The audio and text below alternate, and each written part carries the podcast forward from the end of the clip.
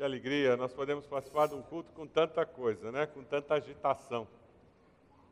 Coisa boa vermos jovens decidindo seguir ao Senhor. Eu vou pedir que você abra sua Bíblia em Miqueias, lá no Velho Testamento. Miqueias é um dos chamados profetas menores, não porque ele tenha menos importância, mas é porque o seu livro é menor. Os profetas maiores também não são com mais importância, simplesmente o livro deles é maior. Miqueias capítulo 7. Na revista que você recebeu ao chegar para o culto, você encontra um esboço da mensagem para ajudá-lo a acompanhar também. Então fica mais fácil. E aí nas costas da cadeira tem lápis, se você não tem uma caneta para anotar. Miqueias, capítulo 7. Antes de nós lermos Miqueias, eu queria compartilhar com vocês alguma coisa que eu li no jornal hoje na Gazeta de hoje, domingo, muitos de vocês leram. Ah, tem uma referência aqui a um senhor que mora na praia, Carlos Eugênio Maurman Cardoso, capitão da Marinha aposentado, está na lista de funcionários da Assembleia Legislativa e recebe pagamentos em sua conta, mas mora em Balneário Camboriú há oito anos. E daí vem outras coisas aqui, para quem foi o dinheiro que muitas pessoas nomeadas pela Assembleia afirmam não ter recebido. Dentre os nomeados, há taxistas, garçom, pedreiro, empresário, advogada. Alguns dizem nunca ter trabalhado para a Assembleia, outros nem sequer moram no Paraná. a gente abre o jornal, a história continua. Todos estão prontos para fazer o que é mal. Autoridades exigem dinheiro por fora, juízes recebem presentes para torcer a justiça. Os poderosos contam como vão satisfazer os seus maus desejos, todos planejam fazer coisas más. Condenados pela opinião pública, circunstâncias da morte de Isabela Nardoni há dois anos comoveram a sociedade que pré-julgou o pai e a madrasta da menina. Começa nessa segunda-feira o julgamento de Alexandre Nardoni e Ana Carolina Jatobá, pai e madrasta de Isabela Nardoni, cinco anos, morta após ter sido jogada da janela do sexto andar do edifício onde o casal morava, em São Paulo. E o jornal continua: Não acreditem nos vizinhos, nem confiem nos amigos. Cada um tome cuidado, até com o que diz a sua mulher. Pois hoje em dia os filhos desprezam os pais, as filhas desobedecem às mães e as noras brigam com as sogras. E os piores inimigos de qualquer pessoa são os próprios parentes. Que quantidade de notícia triste num jornal só, não é mesmo? Eu li uma outra notícia. Eu, porém, ponho a minha esperança em Deus, o Senhor, e confio firmemente que Ele me salvará. O meu Deus me atenderá. Não, isso não está na Gazeta de hoje, não. Isso foi colado por mim, como alguns versículos bíblicos foram colados também. Textos de Miquéias. Impressionante como os anos se passam e o problema da sociedade humana continua sendo o mesmo. Eu queria hoje à noite que nós estivéssemos refletindo sobre uma verdade que eu creio que é a grande fonte da dificuldade que nós enfrentamos em nossos dias, que é a falta de temor a Deus. Nós vivemos numa sociedade onde não existe temor a Deus. E por falta de temor a Deus, as pessoas fazem o que bem entendem, sem refletir nas consequências e nas implicações. Procurando num dicionário que era temer a Deus, eu encontrei que era ter uma atitude de reverência e respeito a Deus. Eu gostaria de acrescentar a reverência e respeito uma certeza de que um dia eu estarei diante de Deus e prestarei contas a Deus. O que alimenta o temor a Deus na nossa alma é a certeza de que um dia nós prestaremos conta de tudo a Deus, tudo que nós fizemos e deixamos de fazer, todas as oportunidades que nós perdemos ou aproveitamos, nós teremos que prestar contas a Deus. Não há como viver nessa vida sem ter essa consciência para nos ajudar a viver uma vida digna, uma vida que de fato reflita o projeto de Deus ao criar o ser humano. Vamos ler Miqueias. Veja se tem alguém perto de você que não tem Bíblia, para que você possa repartir com essa pessoa. Miqueias capítulo 7. Veja o que acontece. Miqueias começa dizendo: "Que desgraça a minha". Ele está com o coração abatido, a mensagem é abatida, é triste, é de frustração. Eu sou como quem colhe frutos de verão na respiga da vinha. Não há nenhum cacho de uvas para provar, nenhum figo novo que eu tanto desejo. Os piedosos desapareceram do país, não há um justo sequer. Todos estão à espreita para derramar sangue. Cada um caça seu irmão com uma armadilha. Com as mãos prontas para fazer o mal, o governante exige presentes, o juiz aceita suborno, os poderosos impõem o que querem, todos tramam em conjunto. O melhor deles é como espinheiro, e o mais correto é pior que uma cerca de espinhos. Chegou o dia anunciado pelas suas sentinelas, o dia do castigo de Deus. Agora reinará confusão entre eles. Não confie nos vizinhos, nem acredite nos amigos. Até com aquela que o abraça, tenha cada um cuidado com o que diz. Pois o filho despreza o pai, a filha se rebela contra a mãe, a nora contra a sogra, os inimigos do homem são os seus próprios familiares. Mas quanto a mim, ficarei atento ao Senhor, esperando em Deus, o meu Salvador, pois o meu Deus me ouvirá. Miqueias está sofrendo e Deus trabalha com ele em algumas dimensões diferentes da vida. E eu queria destacar nos versículos 1 e 2, nós encontramos a dimensão da vida pessoal, individual. Faltava temor a Deus naquela sociedade, na dimensão pessoal. Que desgraça minha! Como camponês, como alguém ligado à agricultura, ele entendia muito bem o princípio que Deus havia estabelecido. Deus havia estabelecido um, uma maneira de evitar a fome, de evitar que os pobres passassem o inverno sem ter o que comer. A orientação era simples: quando você colher as uvas, não pegue todos os cachos, deixe alguns para trás. Quando você colher o trigo, se algum fecho cair, deixe. E o que acontecia naqueles dias é que, ao, ao virem os trabalhadores para fazer a colheita, logo após eles, vinha um grupo de pessoas que eram pobres, que estavam ali pegando o que caía. Essa era uma maneira que Deus havia criado para assegurar que aqueles que são pobres tivessem pelo menos o básico para se alimentar. Se você abrir a sua Bíblia em Deuteronômio 24, você vai encontrar uma referência a essa lei que Deus deixou para guiar o povo. Deuteronômio 24, a partir do versículo 19. Dê uma olhadinha aí, segure Miqueias e vá até Deuteronômio. Deuteronômio 24, de 19 a 22, a palavra diz assim: quando vocês estiverem fazendo a colheita da sua lavoura e deixarem um feixe de trigo para trás, não voltem para apanhá-lo. Deixem-no para o estrangeiro, para o órfão e para a viúva, para que o Senhor, o seu Deus, os abençoe em todo o trabalho das suas mãos. Quando sacudirem as azeitonas das suas oliveiras, não voltem para colher o que ficar nos ramos. Deixem o que sobrar para o estrangeiro, para o órfão e para a viúva e quando colherem as uvas de sua vinha, não passem de novo por ela. Deixem o que sobrar para o estrangeiro, para o órfão e para a viúva. Lembrem-se de que vocês foram escravos no Egito, por isso lhes ordeno que façam tudo isso. Essa lei garantia alguma justiça social no meio do povo, mas eles não estavam fazendo isso porque eles eram gananciosos. E uma pessoa gananciosa não pensa no próprio, no próximo, ela pensa apenas nela mesma.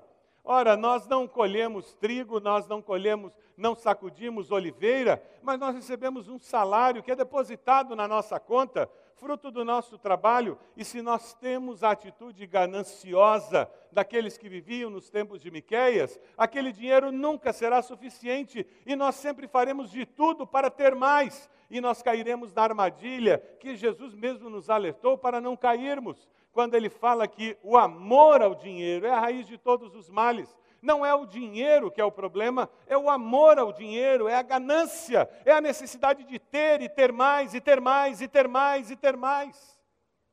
O dinheiro é a moral. Nós é que damos o valor moral aos bens materiais e ao dinheiro. A mesma cédula que paga o médico compra a droga. A mesma cédula que paga a escola suborna alguém nós acrescentamos o valor moral ao dinheiro. Aquelas pessoas, por causa da sua ganância, haviam perdido a habilidade de serem sensíveis às necessidades do próximo, porque eles sempre precisavam ter mais. E com isso a lei de Deus começou a ser esquecida. Eles viviam como se não tivessem que prestar contas a Deus do quanto eles tinham e de como usavam o que eles tinham. Versículo 2 começa com uma frase muito triste. Dá uma olhadinha no versículo 2.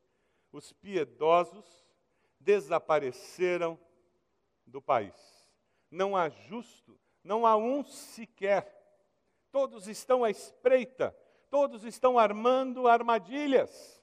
Existe uma postura de um comer o outro vivo. Existe uma atitude de sempre levar vantagem e passar o outro para trás. Existe uma necessidade, por causa da ganância, de sempre estar levando vantagem. Já viu isso em algum lugar? Nós, com muita facilidade, criticamos aqueles que nos governam, dizendo que eles são corruptos. E quando lemos notícias como essa da Gazeta, dos desvios na Assembleia Legislativa do Paraná, nós ficamos indignados. Mas de onde será que essas pessoas saíram para se tornar autoridades e governantes do povo? Saíram do povo. Nós temos uma dificuldade no nosso país histórica. Nós somos um país onde você encontra muitas pessoas honradas, honestas e corretas. Mas nós temos uma cultura corrompida. O Brasil é um país que tem uma cultura corrupta. Nós vivemos baseado na cultura do apadrinhamento. E por causa do apadrinhamento, para os meus pode tudo. Para os meus a gente torce a lei. Para aqueles que estão próximos de mim e que eu tenho interesse, eu torço a lei. Isso alimenta essa cultura corrupta que faz com que você tenha um amigo no Detran e com isso você consiga se livrar da multa para não somar pontos na carteira. Hum? E que quando você pensa em alguma necessidade, você já começa a pensar em quem pode ajudar dar um nó e falar com o ciclano e liberar, e de repente nós vivemos desse jeito. Os nossos governantes, eles simplesmente têm maiores oportunidades de manifestar essa cultura corrupta, que faz com que muita gente coma iogurte no mercado enquanto faz as compras. E não pague no caixa aquele iogurte, porque antes de chegar no caixa, coloca o copinho do iogurte atrás da prateleira, ou o pacote do chocolate enrolado atrás da prateleira. Quantos de nós estamos lutando com isso porque nos convertemos, aceitamos a Cristo Jesus como Salvador, mas não mudamos a nossa cosmovisão, a nossa percepção de vida. E apesar de professarmos a fé em Cristo, não agimos como cristãos verdadeiros. Esta palavra ainda não pôde transformar a minha percepção de vida, porque eu não deixei. Ah, como é fácil atirar pedra nos outros. E quando alguém se transforma em líder, como os nossos governantes, ele se transforma em vidraça. É muito fácil criticar. Mas como é fácil nós nos esquecermos de que nós corremos os mesmos riscos apenas em dimensões diferentes. Esse livro que a gente está lançando hoje, a história de Filemão fala sobre isso, sobre receber um escravo que havia fugido, havia roubado, e agora ele se converte a Cristo e ele quer voltar. E agora Filemão é desafiado a mudar toda a sua percepção de vida. Aquele escravo que merecia ser morto ou marcado com ferro quente. Ele agora precisava ser recebido como irmão. Você pode imaginar a confusão com os outros escravos? Seria algo parecido com hoje em dia você ter um funcionário, um gerente, ladrão, e depois de um escândalo em que ele é pego roubando, ele vai embora, é mandado embora. E passam-se seis meses, e ele volta, e alguém pede que você o readmita, porque agora ele se converteu. Agora ele aceitou Jesus como Salvador, é irmão em Cristo. Como você se sentiria readmitindo esse funcionário? A situação de Filemão era mais complicada ainda, porque ele era escravo. A nossa dificuldade como povo brasileiro, o nosso desafio como crentes em Cristo Jesus, é deixar que esse evangelho mude a nossa cosmovisão, a nossa percepção de vida, e nós comecemos a viver uma vida que não reflita essa postura corrupta que nós temos lá de pano de fundo na nossa cultura brasileira, e assim nós vamos ser contra a cultura. E o Evangelho é contra a cultura numa sociedade, e nós vamos trazer esperança de que é possível ser diferente. Quando Miqueias olha para a sua sociedade, para os indivíduos, o que ele vê é uma sociedade sem temor a Deus. Pessoas que viviam e faziam o que queriam, porque não pensavam que dariam contas a ninguém. Os pobres continuavam buscando alimento no campo, mas não encontravam. Miqueias ele estava à procura de algo mais do que alimento. Nós poderíamos dizer que ele estaria buscando para nós hoje cristãos verdadeiros, autênticos, pessoas que foram de fato transformadas, porque a presença numa cidade de pessoas de fato transformadas no seu interior tem um impacto abençoador tremendo. De que valem 40 milhões de evangélicos no Brasil se nós não estamos conseguindo mudar a realidade da nossa nação. Deus precisa fazer uma obra em nós. É por isso que nós falamos tanto em discipulado, falamos tanto em fazer raízes, sementes, seja lá o que for, mulher única e homem ao máximo. Nós queremos que você seja exposto à palavra, porque só essa palavra que vai poder, com a ação do Espírito Santo, trazer esse tipo de transformação e você perceber áreas da sua vida onde a cultura brasileira está tão arraigada que nem você tem consciência que você faz isso. Sabe aquela Aquele velho chabão de manda dizer que eu não estou, e eu não percebo que eu estou treinando meu filho a mentir, e depois eu vou me surpreender quando ele não for à escola e disser que foi. Mas fui eu que ensinei quando mandei dizer que eu não estava para aquela pessoa que telefonou.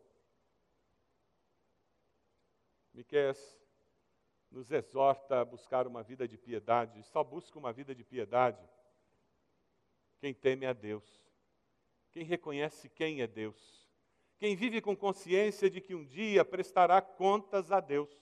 Não a pessoa que me fez mal vai prestar contas a Deus, mas eu vou prestar contas a Deus de como eu vivi a vida.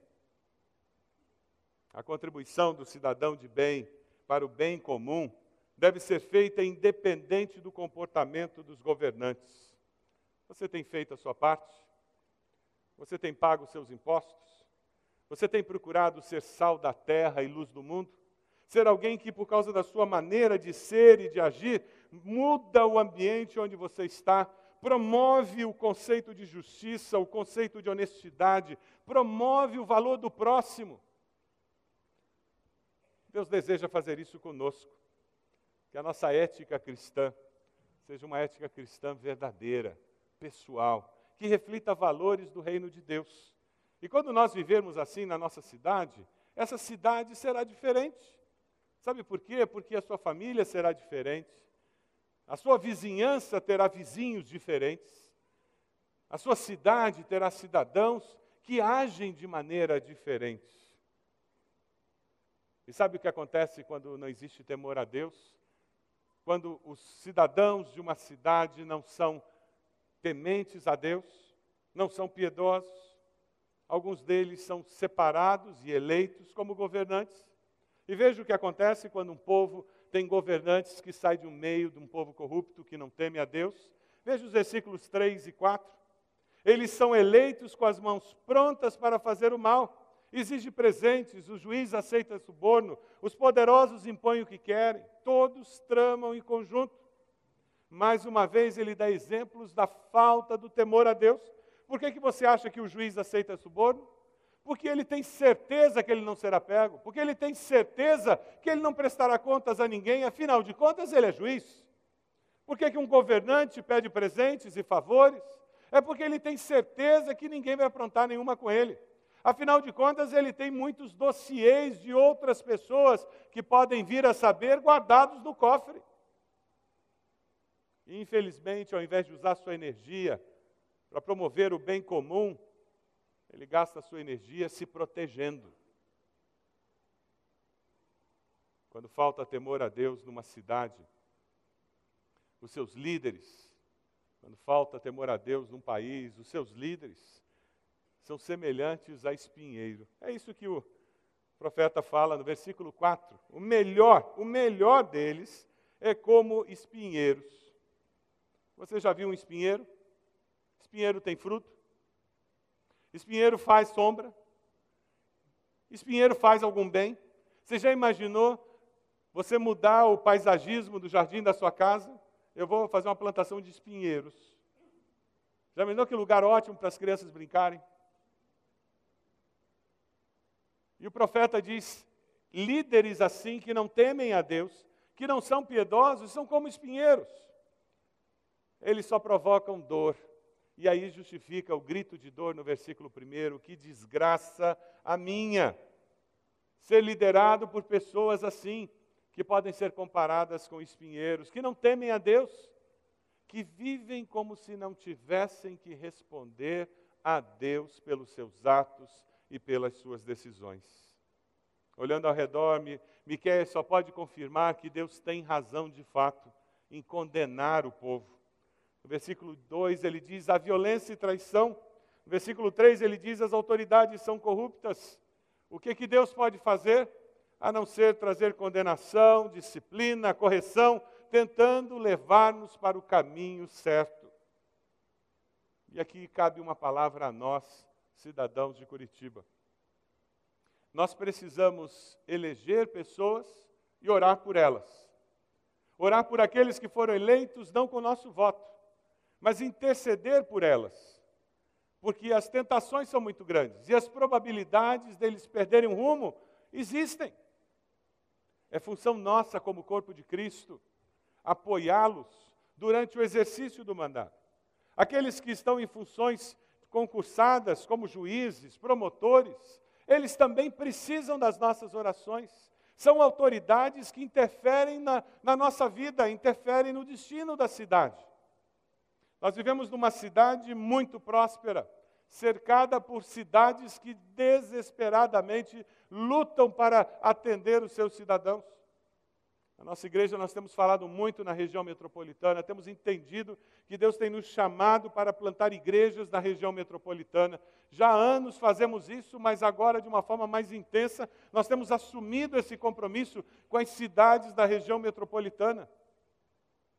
Recentemente eu li um artigo sobre a dificuldade para colocar na mesma mesa autoridades das 26 cidades dos 26 municípios da região metropolitana para conversarem, encontrarem políticas públicas que sejam semelhantes, que sejam políticas públicas que somem umas com as outras e contribuam para promover justiça na nossa cidade.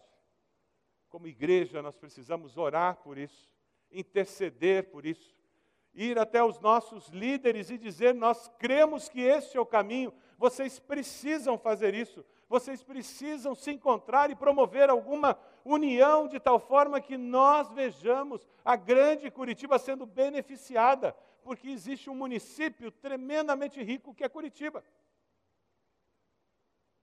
Porque, querendo ou não querendo, as mazelas sociais das cidades vizinhas acabam em Curitiba também. Então, a direção da cidade de Curitiba não pode fechar os olhos como se não fossem afetados por essa desigualdade. E o que cabe a nós, nós que elegemos, nós que vemos pessoas saindo do nosso meio e se tornando juízes, promotores, líderes, nós precisamos orar por eles, precisamos interceder por eles, precisamos procurá-los e dizer o que cremos que deveria ser feito, precisamos acompanhar. Uma pergunta que sempre vem à minha mente: em quem você votou nas últimas eleições? Você lembra? Agora vamos ter eleição de presidente. E não sei por que, que eles juntam tanta gente para eleger ao mesmo tempo. Talvez seja para todo mundo olhar para o presidente e esquecer do resto. Mas em quem você votou para deputado nas últimas eleições, para senador? Em quem você votou para vereador nas últimas eleições? O que, que essa pessoa anda fazendo com esse cargo eletivo que ele recebeu, que ela recebeu. Cabe a nós orar pelas essas pessoas e, de alguma maneira, como igreja e como cidadãos, acompanharmos para garantir que essas pessoas não sejam envolvidas em algo que as transforme em meros espinheiros na sociedade. Miqueias está muito triste, porque ele olha para os indivíduos e não há esperança. ele olha para os líderes, para os governantes, que supostamente seriam aqueles que dariam norte e trariam algum sentido para a sociedade da sua época, e ele os chama de espinheiros. E quando ele olha para a família, aquela unidade básica criada por Deus, no projeto de formar uma sociedade, aí o desespero toma conta do coração dele. Veja aí os versículos 5 e 6. Veja só como estava a família naqueles dias. Você não podia confiar nos vizinhos nem nos amigos. Você já foi traído por algum amigo? Já foi traído por algum vizinho? Até com aquela que o abraça, tenha cuidado com o que diz. Até com a mulher é complicado o negócio. Pois o filho despreza o pai. Parece o noticiário dos nossos dias: a filha se rebela contra a mãe, a nora contra a sogra. Isso não é novidade. Os inimigos do homem são os seus próprios familiares. Falta harmonia nos relacionamentos domésticos. É o retrato de uma sociedade sem temor a Deus. Eu recebo os filhos dados por Deus. A Bíblia nos diz que os filhos são presentes de Deus e eu os crio como a gente cria pintinho no fundo do quintal. Como é que cria pintinho no fundo do quintal? Você joga quirera, garante que tem um pote de água e pronto. E eles vão crescer e vão virar frango, vai virar galinha, vai virar galo. Faça isso com seus filhos e você vai encontrar os marginais que nós encontramos hoje por aí. Alguns de baixa renda e outros de alta renda, mas marginais, sem limites. Converse com qualquer professor hoje em dia e escute a tristeza dos professores porque os pais não educam mais os filhos. Sabe aquela história de muito obrigado, por favor? Papai e mamãe não estão tá ensinando isso em casa. Sabe a questão de respeito, limite, e tem certas coisas que a gente não faz, tem certas coisas que a gente faz. Caos na família. O que acontecia naqueles dias não é muito diferente do que tem acontecido hoje em dia, numa sociedade sem temor a Deus. Porque os pais não pensam que prestarão contas do que fizeram com os filhos. Eles estão com os filhos ali e não pensam que um dia, diante de Deus, eles terão que prestar contas, porque Deus vai dizer: Eu coloquei aquele ser humano com todo aquele potencial nas suas mãos para que você o ajudasse, o nutrisse, o amasse, o acalentasse, você corrigisse, você disciplinasse e dessa maneira ele pudesse desabrochar e todo o seu potencial pudesse vir à tona, pudesse se transformar numa sociedade que faria diferença na sociedade. O que você fez? E o profeta nos exorta dizendo: a situação é caótica, ai que desgraça. Que sociedade é essa em que filhos matam os pais? Em que pais matam os filhos? Que sociedade é essa? Em que marido trai esposa, esposa trai marido? Que sociedade é essa? É uma sociedade em que não existem absolutos uma sociedade em que não existe a convicção de que todos prestaremos contas ao Deus Todo-Poderoso. Quando falta temor a Deus, nós começamos a achar que podemos fazer o que bem queremos, podemos ser o que bem queremos. E eu estou pouco me importando se isso afeta você, se isso prejudica o meu próximo, se isso de alguma maneira cria um problema social, eu simplesmente faço o que eu quero. Não é essa máxima do hedonismo? Faça o que você quer porque você se sente bem, e se você se sente bem, faça. Essa mensagem entra em conflito direto com o conceito cristão de que se alguém quer ser meu discípulo, tome a sua cruz, negue-se a si mesmo e siga-me. Quando nós não temos um relacionamento vertical, os relacionamentos horizontais são afetados de forma existencial, irreparável. Quando falta amor e temor a Deus, nós vivemos uma incapacidade para amar de fato o nosso próximo, para perceber as necessidades do nosso próximo. Eu tenho dois filhos e uma nora. E diariamente, quando eu oro por eles, a minha primeira oração por eles é pedindo que eles amem e temam a Deus. que eles se sintam amados de forma incondicional pelo Deus que é amor na sua essência. E que ao mesmo tempo eles reconheçam quem é Deus e ao viver eles temam o fato, a realidade de que um dia eles prestarão contas a Deus de tudo que eles viverem. Nós precisamos de famílias que amem e temam a Deus. Precisamos de filhos que amem e temam a Deus. Precisamos de pais e mães que amem e temam a Deus, que tenham um relacionamento vertical com Todo-Poderoso, que lhes dê estabilidade, equilíbrio, sabedoria para viver os demais relacionamentos. Falta temor a Deus, falta referencial de absoluto em nossa sociedade. Graças a Deus, o profeta não para aí. Graças a Deus, ele dá um grito de fé. Ele crê que só com a intervenção divina nós poderemos mudar a situação da família. Só com a intervenção divina nós poderemos mudar a situação dos governantes.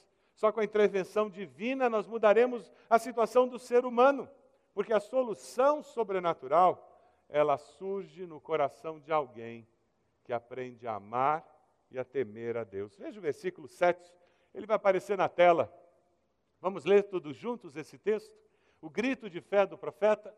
Mas quanto a mim, ficarei atento ao Senhor, esperando em Deus, o meu Salvador, pois o meu Deus me ouvirá. O meu Deus me ouvirá. É um grito de esperança. Ele não abandona a segurança que ele tem de um Deus que está no controle da história. Quando você ouvir essas notícias horríveis na televisão, quando você ler essas notícias horríveis no jornal, transforme essas notícias em fonte de oração. Comece a interceder, dizer: Deus tem misericórdia de nós.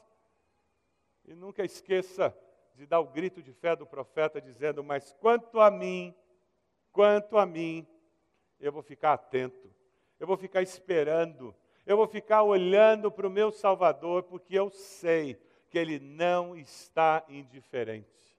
Deus não desistiu da nossa sociedade. Deus não desistiu de criar famílias saudáveis. Deus não desistiu de você. Ele não desistiu de você. Ele não desistiu de mim. Ele nunca desiste de nós. Eu posso desistir de alguém. Eu posso achar que alguém não tem jeito. E Deus olha para mim e diz: Você é muito pequeno. Você é muito teimoso. Você tem pouca fé. Basta você olhar para o potencial que eu coloquei no coração dessa pessoa. Sempre existe a possibilidade de um novo começo pela intervenção de Deus. Amém? E é com essa certeza que nós vivemos. Deus não desistiu de você.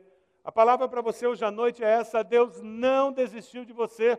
Deus ama você, ama de forma incondicional. Deus te ama porque Ele é Deus, não porque você mereça. Deus te ama porque Ele tem um projeto de vida para você. Quando você foi tecido no ventre da sua mãe, quando Deus viu você ainda uma massa informe, Ele já amava você. Ele já amava com amor intenso, incondicional, eterno. As Escrituras nos dizem que Deus nos ama com amor eterno e com a sua benignidade Ele nos atrai para si. Não é por acaso que eu estou aqui, que você está aqui. É porque Deus quer dizer isso para nós.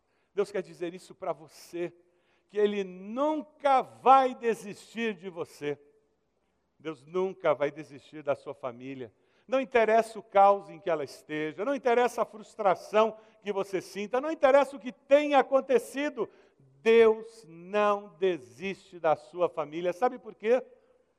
Deus planejou a família. A família é projeto de Deus.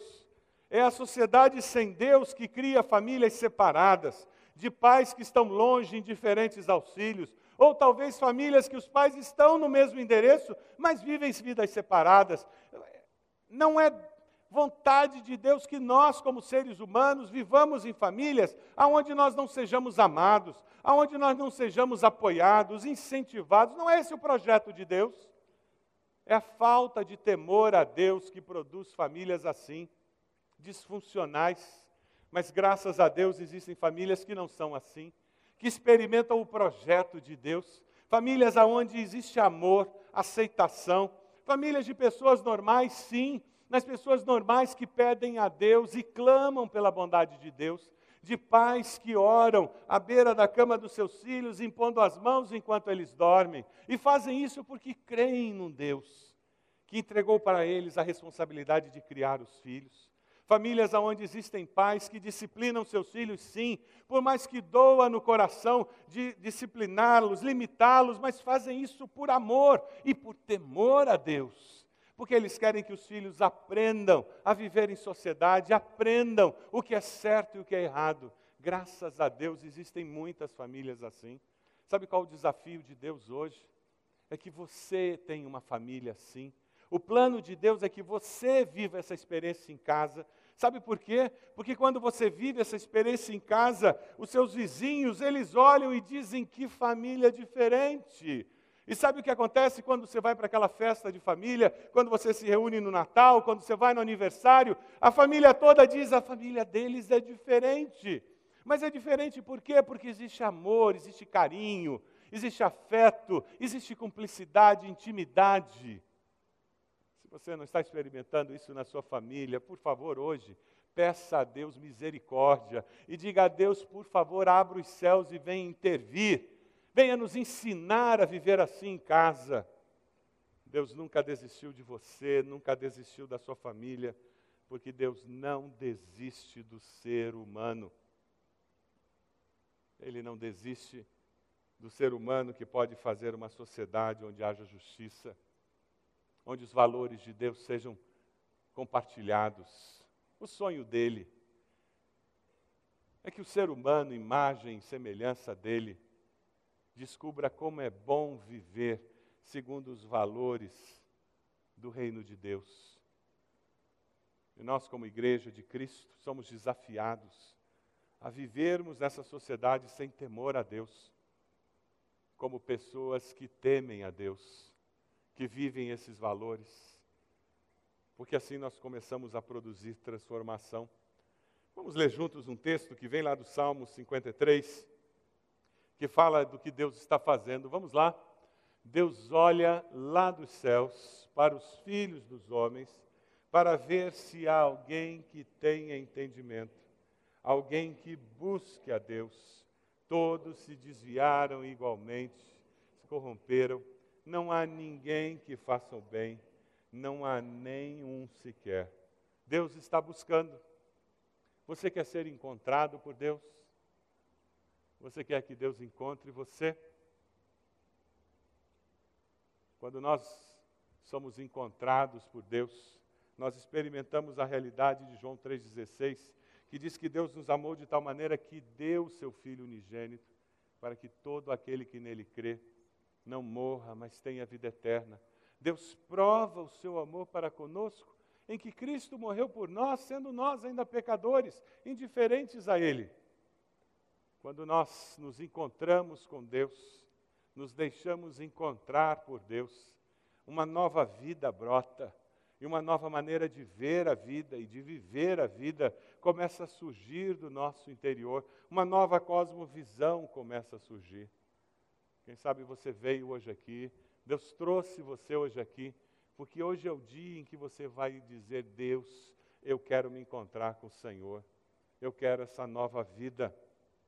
Deus continua buscando, buscando pessoas dispostas a pagar o preço para ele, serem fiéis a Ele, fiéis aos seus valores. Você deseja ser uma dessas pessoas? Deus continua buscando pessoas justas, pessoas corretas, pessoas honestas. Você quer ser uma dessas pessoas? Deus continua buscando famílias ajustadas, cheias de amor e de desrespeito. Você deseja que a sua família seja assim? Uma família cheia de amor e cheia de respeito? Eu queria convidá-la a fechar seus olhos agora. Por favor.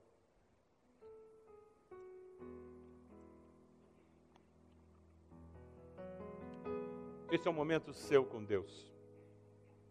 momento em que você responde à mensagem de Deus proclamada nessa noite.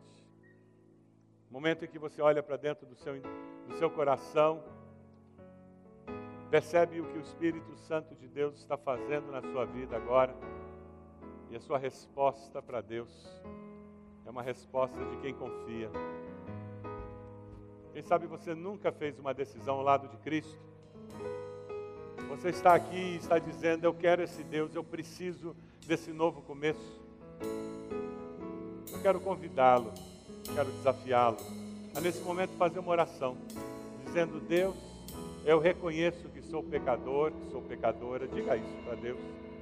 Eu me arrependo dos meus pecados. Eu reconheço que Jesus morreu na cruz por causa dos meus pecados. Eu confesso Jesus como Senhor e Salvador. E eu quero que o Senhor me dê uma nova vida. Você fez essa oração? Enquanto todos estão abaixados, com a cabeça baixa, orando, levante a sua mão onde você está. Com esse gesto dizendo, pastor, eu fiz essa oração. Graças a Deus, pode abaixar. Graças a Deus, louvado seja, pode abaixar. Mais alguém? Levante a sua mão, onde você está? Graças a Deus, já vi ali. Mais alguém? Pode abaixar. Mais alguém? Levante sua mão. Onde você está? E depois abaixa. Mais alguém? Ah, lá atrás já vi aquela senhora. Pode abaixar. Graças a Deus. Deus abençoe. Mais alguém? Levante a sua mão. Onde você está? Momento especial seu com Deus. Graças a Deus. Pode vir. Pode chegar. Você que levantou a mão. Pode vir.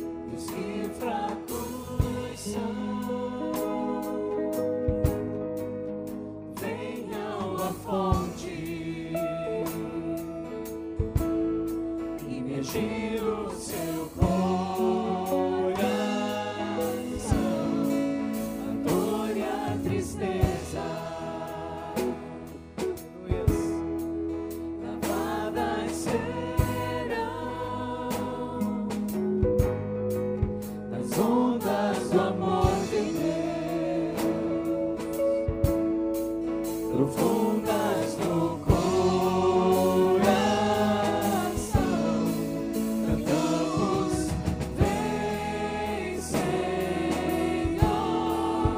Mais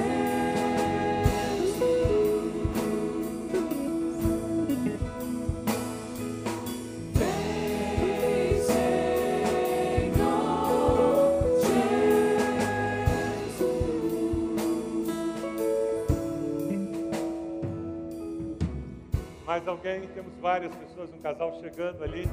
Preciso de conselheiros para eles. Mais alguém?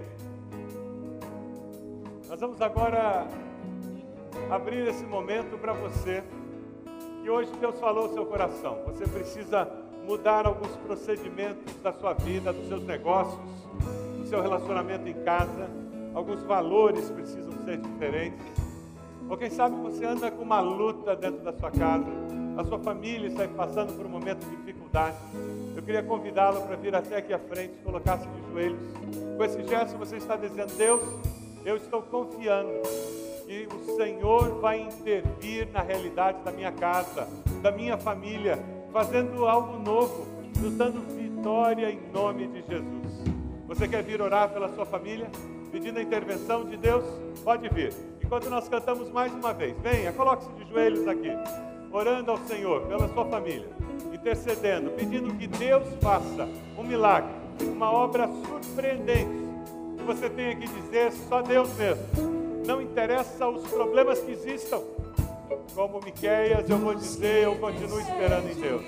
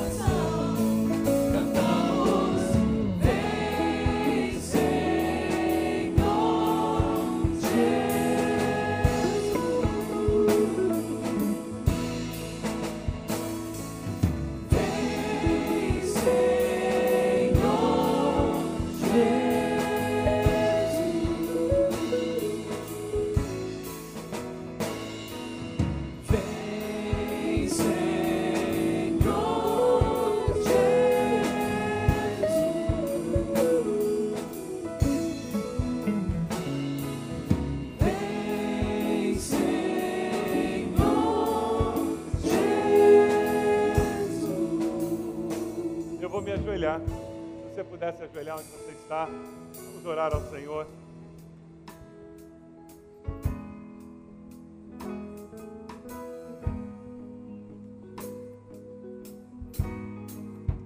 Deus amado, nós somos teu povo, Senhor. Nós estamos de joelhos aqui porque nós não somos justos. Estamos de joelhos orando ao Senhor, confiando, Senhor, no sacrifício de Cristo na cruz, naquele sangue que lavou os nossos pecados. Ó Deus, nós queremos te dar graças por isso. E nós te pedimos que o Senhor nos faça olhar para o nosso Salvador que no meio de toda essa sociedade corrompida ao nosso redor, nós encontremos esperança em Cristo Jesus e nós possamos nos transformar em pessoas que vivem o poder e a realidade do Teu Evangelho, seja onde quer que nós estejamos. Ó Deus, eu quero orar por esses que vêm à frente, orando pelas suas famílias, derrama, Senhor, graça, misericórdia, favor do Senhor sobre as suas famílias. Dê a eles vitória em nome de Jesus. Surpreenda-os, ó Pai amado, nós te pedimos. Que a intervenção do Senhor sobrenatural seja nitidamente percebida e que cada um deles possa dar honra e glória ao teu nome. Eu oro por esses que vêm à frente dizendo: Eu quero esse Salvador, eu quero esse Jesus na minha vida, eu quero uma nova vida, Deus amado. Nós te louvamos porque teu Espírito Santo hoje à noite foi colocado nos seus corações como selo, como a garantia da promessa de vida eterna. Queremos te pedir que, como igreja, nós sejamos bênção na vida deles. Ó Deus, ao terminarmos esse culto, Senhor, nós oramos pedindo que o teu amor seja percebido por todos nós ao ser derramado sobre nós. Pedimos que a graça infinita de Jesus nos faça ter a segurança de que somos aceitos pelo Senhor. Que as consolações do Teu Santo Espírito nos deem forças para prosseguir. Nós oramos assim por nós e por todo o Teu povo, espalhado na face da terra, hoje e sempre. Amém, Senhor. Você que aceitou Jesus, nós queremos convidá-lo aí para uma sala aqui do lado. Queremos dar um Novo Testamento, conversar um pouco mais com você sobre essa decisão. Os conselheiros vão levar você. A congregação pode se assentar. Amém. Graças a Deus. Que bênção, hein, querido? O culto de hoje à noite.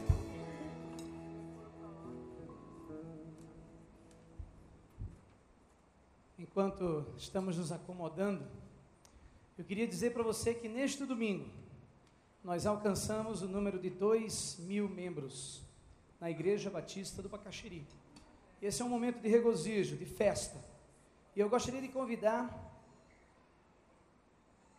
a Ariane, está por aqui ainda? Ariane, vem cá. Queria convidar a Ariane. Não é a Ariane, tá pessoal? Só estou convidando ela para vir aqui. Cadê a Alice Biana? Chega aqui, Alice.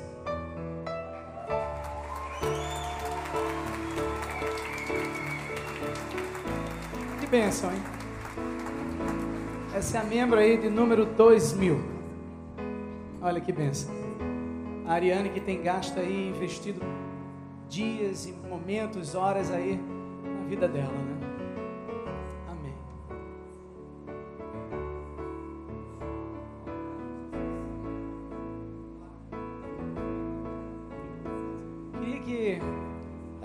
Pudesse no domingo que vem, vou conversar com o pastor Silvado, quem sabe termos aqui um membro mil e o dois mil, dando uma palavra de testemunho.